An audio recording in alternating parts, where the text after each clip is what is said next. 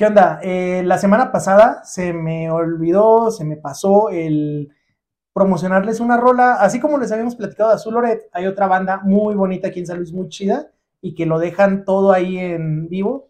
Eh, pues es La Pierna de Santana, que está estrenando su canción, bueno, lleva una semana ya en redes, que se llama Loco por Tenerte, así que pues si pueden darle ahí un, un sub a, su canal de, Por aquí va a estar. Sí, sí, eh, por aquí va a estar. Eh, suscríbanse en Spotify, escúchenla y pues la verdad está muy buena.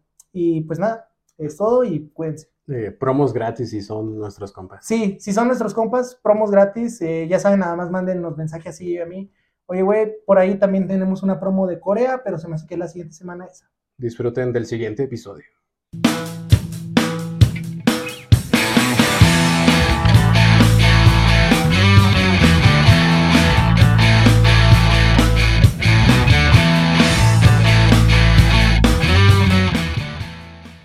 ¿Qué tal? Bienvenidos a Ya lo sabías, su podcast de confianza donde platicamos de películas y de películas y de películas. Eh, últimamente tenemos planes a futuro de volver a hablar de música. Bien mentirosos cada semana diciendo eso. Sí, no, pero ahí tengo una propuesta que le voy a hacer al CJ. Pero... Acepto. Ajá, ok. Eh, hoy nos reunimos aquí, estamos reunidos aquí para hablar de una saga muy bonita, una de las pocas sagas nuevas, entre comillas, de terror Em, que han logrado salir a flote bien, o sea, no han caído tanto en la en actividad paranormal, por ejemplo, o en REC, que se empezaron a decaer demasiado, ¿no? Hay una que es, creo, en una boda, la de REC, y de actividad paranormal, le quisieron dar el giro de estas pelis donde hay una dimensión así medio rara. O sea, como que sí perdieron el camino, pero esta al menos fue sincera desde el inicio, al menos, de lo que pretendían hacer, ¿no? Con la saga. Em, ¿De qué saga estamos hablando? Insidious o La Noche del Demonio en español. la Noche del Demonio tenía mucho sentido cuando en la primera, la del 2010, ya después como que ya no tiene ningún tipo de sentido porque pues en la 2 ya no es un demonio como tal, es un fantasma, ¿no? En la 3 digamos que es un fantasma demoníaco. En la 4 igual un fantasma demoníaco. Y en esta, la de la puerta roja, con tres candados, eh, pues digamos que como que regresa el demonio original. Sí, o sea, es que también, ah, digo, se mantuvo a flote, pero vaya que no les fue muy bien después de la 2, ¿no? O sea...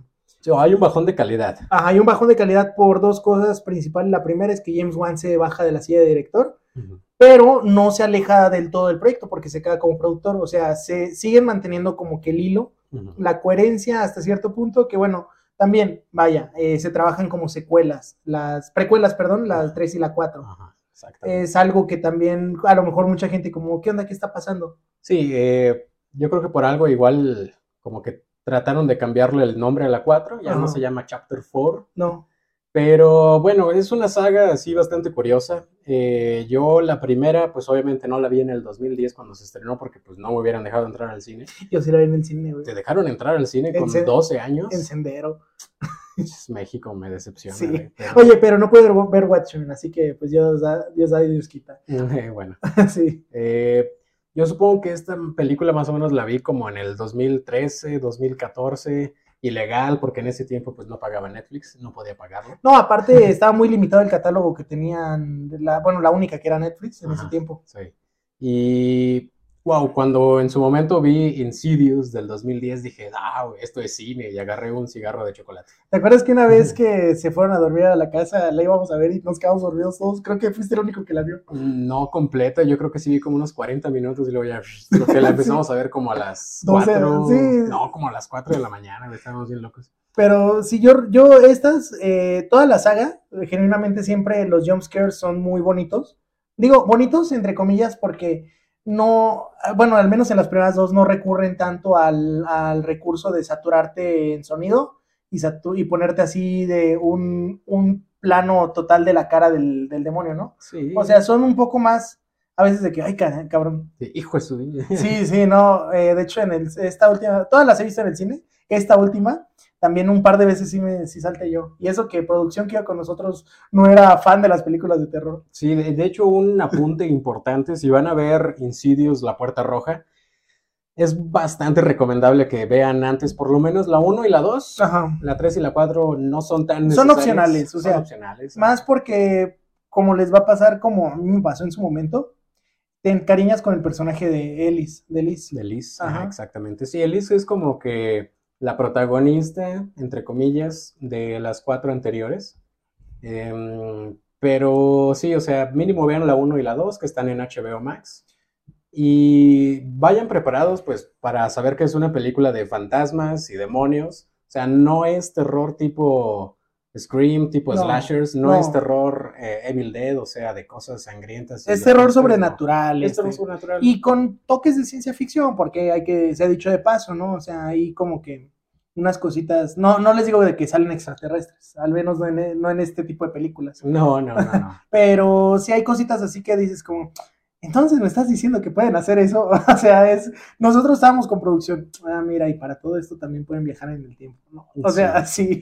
Eh, explicando los detallitos mamones. Ajá. Eh, una cosa que hay que decir que no es spoiler de esta película de The Red Door es que ahorita que mencionabas los jumpscares, creo que sí tiene demasiados jumpscares. Ah, no, pero es que a mí eso me mama, güey. A mí no. O sea, a mí como que no me gusta porque no es que asuste, pero pues sí te da un reflejo, ¿no? Pues si, no, si no reflejas... Aparte te, mantiene poniendo la atención.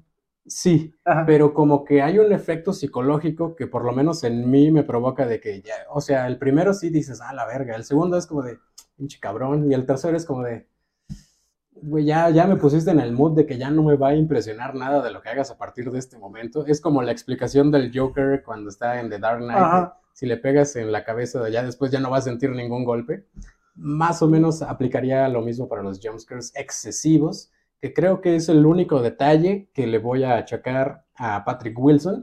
Sí, se, ha dicho de paso esta película, yo le dije así, ¿eh? porque él me dice, ¿ya viste que está, que está dirigida por Patrick Wilson? Yo dije, oh, porque bueno, ya me ha tocado, por ejemplo, vi una película de Russell Crowe y pues nada recomendable. Mm. Vi, he visto películas de este, ay, es el, actor favorito de Javier Dolan, ahorita se me fue el nombre, pero también nada recomendable cuando se van a la silla de director. Hay casos como, a mí sí me gustó cómo dirigió este, a, ¿cómo, ¿cómo, se llama? Rocket, Ryan. Ah, sí, eh, Bradley Cooper. Bradley Cooper, iba a decir Ryan, Ryan Cooper. No, Bradley Cooper, por ejemplo, hizo un trabajo bien chido en, Ben Affleck. Ben Affleck, sí, que vaya, Ben Affleck empezó como director también. Ahí empezó como director, no empezó como actor. O sea, y bueno, eh, estaba muy joven y creo que la tenían desde la universidad de él y este DiCaprio, la de Good Will Hunting. Ah, ok, no, no, conocía ese detalle. Sí, mm. eh, pero bueno, es, son, son, son casos excepcionales. Sí, o sea, normalmente cuando el actor, sobre todo un protagónico como es Patrick Wilson, salta a la silla de director. Aparte, sí, que Patrick Wilson estaba metido en muchos blockbusters, ¿no? O sea, toda la saga del Conjuro, esta saga, eh, pues estuvo ahí metido en la de Aquaman. O sea. Más que nada por James Wan. Ajá, por James Wan, sí, o sea, es su actor como de, cabecera. Es su chile. Sí, sí, sí, literal. El, el, creo que el hecho de que a mí me desanimara a lo mejor, que era el director, era de decir, ay, es que quién sabe. Pero al contrario, eh, como dices tú, el estar ahí tan pegado a James Wan lo hizo aprender cosas, que las ejecuta bastante bien. Sí, eh, me gustó mucho su trabajo como director salvo lo de los jumpscares, que pues ya es relativo de cada quien. Eh, pero en general creo que está muy bien dirigida esta película. No, bastante. Lo malo es que está muy mal escrita, según yo. el, el, guion es, es, muy malo y aquí está un detalle importantísimo que ya hablaremos. A mí, a mí lo que se me hizo, que creo que sí te comenté, es que yo siento que era una película más larga en su concepción y tuvieron que, obviamente, pues el formato de esta saga es una hora, cuarenta, una hora 44 más o menos, una hora 47, de que tú dices, eh, es una hora y media efectiva de película de terror, a lo mejor con 10 minutos más, con 7 menos o algo así. Suele tener toques cómicos o de amor. Ajá, sí, es, es otro detalle. Eh, yo creo que el, el clásico que se me viene cada que dices, está haciendo terror, ah, va a meter algo de amor, es del toro. Siempre mm. mete esos, toques. Por ejemplo, en el orfanato ahí de que se reúne con el niño. Eh, ¿Cómo se llama? En la de la cumbre escarlata. O sea, del toro suele, es su toque, vaya. O sea, de que todo el amor todo lo puede y vaya, que sí lo puede. Pero en esta saga sí es algo bien distintivo porque es como bien toreto, ¿no? La familia es primero. Esta, esta saga se distingue por eso, ¿no? Porque de que unidos hace la fuerza. Y que algo que me gustó mucho es que ahorita que revisitamos, revisitamos la saga para este episodio, es que después del capítulo 2 de Insidious, yo me quedé como, oye, ¿qué repercusiones tendrá todo lo que pasó aquí, ¿no? Su episodio Jack Torrance en este Patrick Wilson. Y vaya que sí, eh, que sí abordaron muy bien. desde que empieza la película, tú, mm, algo no está bien. Y ya está muy bien cimentado el, la trama de esta película. El argumento es muy bueno, ¿sabes por qué? Porque vamos a entrar un poquito en los detalles técnicos. El argumento es de Lee Wannell. O sea, Lee Wannell es el creador. Ajá, él está desde la 1, ¿no? Es el creador como tal de esta saga. Es, es, su pequeña joya, es su pequeño bebé. Eh, James Wan dirige la 1 y la 2, luego Lee Wannell dirige la 3, creo, y la 4 ya la dirige alguien más. Eh, pero eh, el güey que dirige la 4 fue productor de esta, Uri o Ori. Ah, sí, este Oren Pelli. Oren Pelli, ajá, o sea, es, lo que sí me gusta, que las sillas de director se la van rolando entre ellos. Es como muy familiar el negocio. y, se siente. Ajá, pero si, si hay alguien que le podemos, pues eh, adjudicar esta saga es a Leg Juan, principalmente, que es Specs en la película. Ah, sí. es Specs. Y pues él es el creador, escritor y director de una, y es el que pone el argumento para esta película, más no el guion. O sea, sí está como que bien cimentado, bien fundamentado de qué se va a tratar la película. Ajá, e-, es, el story by y, written by, ¿no? O sea, screenplay by y story by, ajá. Screenplay by, ahí es donde ya entra mi detalle técnico. El guion como tal lo hace Scott Timms, que pues es alguien relativamente nuevo en la industria del cine, pero ya lo hemos visto trabajar sobre todo en terror en Halloween Kills, que digamos que no es la mejor película, pudo haber sido peor como Halloween Ends, pero comparas Halloween del 2018 y luego Halloween del 2021, Halloween Kills, y entonces sí es como que un bajón de calidad, ¿no? Ah, no, la, la de 2018 es muy buena, o sea, daba esperanzas de que iba a ser una saga bien, una trilogía muy chida, pero... Bueno. Y también Scott Timms escribe Firestarter, que la neta no la fui a ver. No, es con este Zac Efron, de que es una niña que tiene es como piroquinesis, se llama esa cosa. Es de, de Stephen King, ¿no? El, libro, sí. Ajá, pero no creo que no tiene nada que ver con la película. No, ajá. Y sí sale Zac Efron. No fui a ver esa película porque desde que se estrenó hace como dos años vi que tenían pésimos comentarios. En Letterboxd creo que tiene dos. de promedio. Entonces creo que Scott Timms es el factor de por qué esta película no termina de cerrar. Eh, mucha gente le está poniendo creo que 2.5 en general en Letterboxd, o sea, es un 5. Yo le pongo sus tres estrellitas porque se me hizo interesante y se me hizo bien dirigida. A mí se me... Yo le puse las 3.5. Eh, de hecho, em, creo que las únicas que le tengo 3.5 de esta saga es a la 2 y a esta. A la, a la 1 y a la 2. Y tú le ah, pusiste a, la 1 y a la 2. Ah, ya. Sí, sí, sí. Eh, mi, mi, rate fue, a la primera le puse 3,5, a la segunda 3, luego la 3 y la 4 2,5 y esta le puse 3, o sea, regresar a un nivel como de la 2. ¿Por qué? Porque, pues, insisto, es una historia interesante, es Patrick Wilson, o sea, ¿quién no ama a Patrick Wilson? Es, es muy chingón ese señor. Y sobre todo, pues es una historia, digamos, segura, ¿no? No se la juega como en Chapter 3, que involucra nuevos personajes, o en Chapter 4, que tiene que divagar un poquito más en la historia de Liz.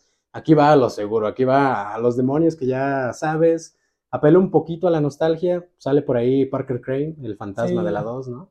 Entonces tiene todos esos detalles bastante, bastante chidos, nostalgia, ver a Ty Simpkins eh, ya como un señor, un señorito. No, y Ross Byrne, o sea, que ella y Patrick Wilson es como, no manches, no les, ellos no les pasa la edad.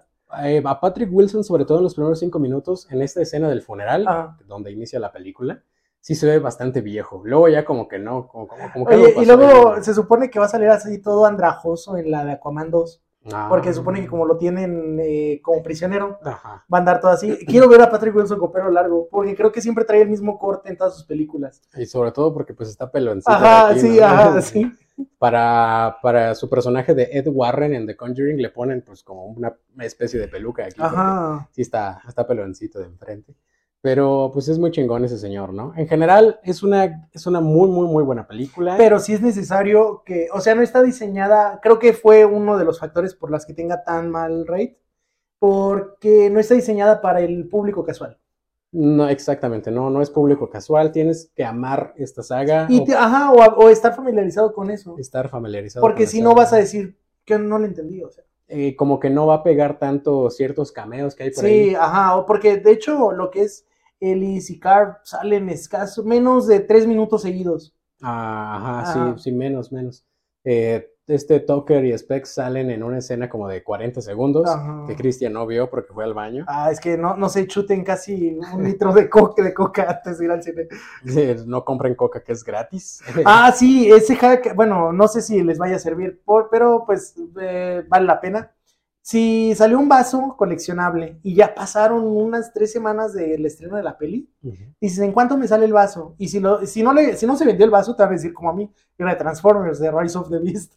Que- Carnal, compra el refresco y llévate el vaso, pero por favor, que- llévate la No, mercancía. es que yo iba a pagar el, el Jumbo, el refresco, que eran 80 varos.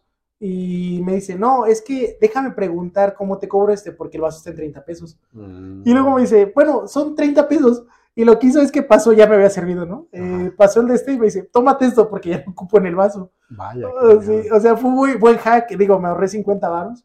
Ah, y luego pagó con puntos, por eso saquen su tarjetita de Cinépolis. Pero sí, o sea, no se chuten eso a lo largo de la película. Sí. eh, Dura poquito, dura una hora y media. O sea, dura aguanten. una hora 47 minutos. Eh, yo creo que no vamos a tener que hacer corte en esta película, así que vamos a terminar con las cosas, Sí. eh, con, con las cosas que nos interesan. ¿Sabes cuánto costó esta película? No, a ver, va, va putazo con Transman. Ya sé, dale. 16 millones de dólares, güey. No 16. ¿Y cuánto costó Ant-Man? 250. 200, güey. No mames. Ah, que otra noticia buena. The Flash, después de cuatro semanas en cartelera, recuperó la inversión. Recuperó la inversión inicial, falta lo de la publicidad. Ah, sí, sí, sí. O sea, Y está, está un paso de startup. las- Está un paso de- Creo que como en dos semanas se va en HBO Max. Ajá. Eh, pero bueno, The Red Door, 16 millones de dólares y en una semana logró recaudar 71 millones de dólares. ¿eh? No, es que me metí a ver el historial de recaudación de toda esta saga. Es, es impresionante eh, lo que lo redituable que es el cine de terror. Exactamente, es muy barato. Y, Sí. y- y la gente lo va a ver sí o sí. Sí, porque aparte eh, Patrick Wilson, muy conservador, mantiene esta filosofía de James Wan de hacer efectos minimalistas, porque James Wan es conocido por no abusar de dos cosas, del CGI y, y y los efectos prácticos, mecánicos, de maquillaje que él usa, también es muy discreto. Por ejemplo, todos recordamos esa escena en Insidious 1, donde está el demonio atrás de Patrick Wilson. O sea, sale menos de tres segundos. Es- ajá, o sea, es como usa bien eso en los momentos que importan y acá, por ejemplo, es con un fantasma hippie, ¿no? Exacto, exacto. Eh, en general me gusta mucho la música de esta película, de esta saga, los violines de... Pero que- que no cambia- salen en esta película. No, y cambiaron mucho, porque también el intro, como lo mencionas, eh, de, ya es que eso salieron al inicio. Ajá, en la 1 y en la 2 salían. Y el, el, al menos el tipo de, de créditos de inicio, así el título Insidious, fue conservador, fue igual. Porque luego las otras- La secuencia de Ajá. inicio, ¿no? Que te van presentando fotos. y Eh, Los dibujos, Ajá. todo. Y en las otras, en la 3 y la 4, es música más sintetizada, más electrónica, menos, menos orgánica, por así decirlo. Porque acá yo sí podía visualizar al sonidista, ni siquiera tocando una nota en el violín. O sea, lo pone contra algo y órale, le raspa el arco. Joseph Bishara es el que hace la música para toda esta saga, las cinco películas. eh, bastante familiarizado con el terror. Y pues los productores son James Wan, Leigh Whannell, que son los creadores de esta saga, Oren Peli, ya lo decías, y Jason Blum, que pues es si el apellido Blumhouse. Blumhouse hace muchísimas cosas, no nada más terror. Sí, de hecho, se metió un tiempo a hacer poquito de acción. Eh, si les gusta lo de eh, Get Out, eh, Oz y Nope, también es de Blumhouse. Entonces, Ellos tienen buena mancuerna aquí en México con Cine Caníbal. Exacto. Ajá. Y con Corazón Films, creo también. Sí, con Corazón Films, que son los que traen todo este tipo de películas que son de terror, pero a veces no son tan populares y aún así son muy populares. Entonces tiene esa dualidad. Conclusión, vean Insidious The Red Door. Y primero antes, si no han visto, vean la 1 y la 2, mínimo, HBO Max. Ahí entras en juego. ¿Quieres concluir? No, pues nada, eh, eh, ¿qué, qué les digo? Vayan al cine. Ah, bueno, ah, es, es un disclaimer, no me hagan caso, pero ahorita está la huelga de actores. Bueno, ellos se sumaron a la huelga de escritores. Hoy se puso medio peleagudo el Ah, asunto. Si sí. quieren, hablamos de ello la semana que viene. Sí, pero ahí dicen que lo que podemos hacer nosotros es cancelar todas nuestras suscripciones Yo digo, eso no tiene repercusión ah, en el abuso que le están haciendo a los escritores. Así que mi madre es que va a cancelar las seis suscripciones que tengo. Pero hablaremos de eso la próxima semana, se nos acaba el tiempo. Nos vemos en algunos días, ¿eh? Ya lo sabías.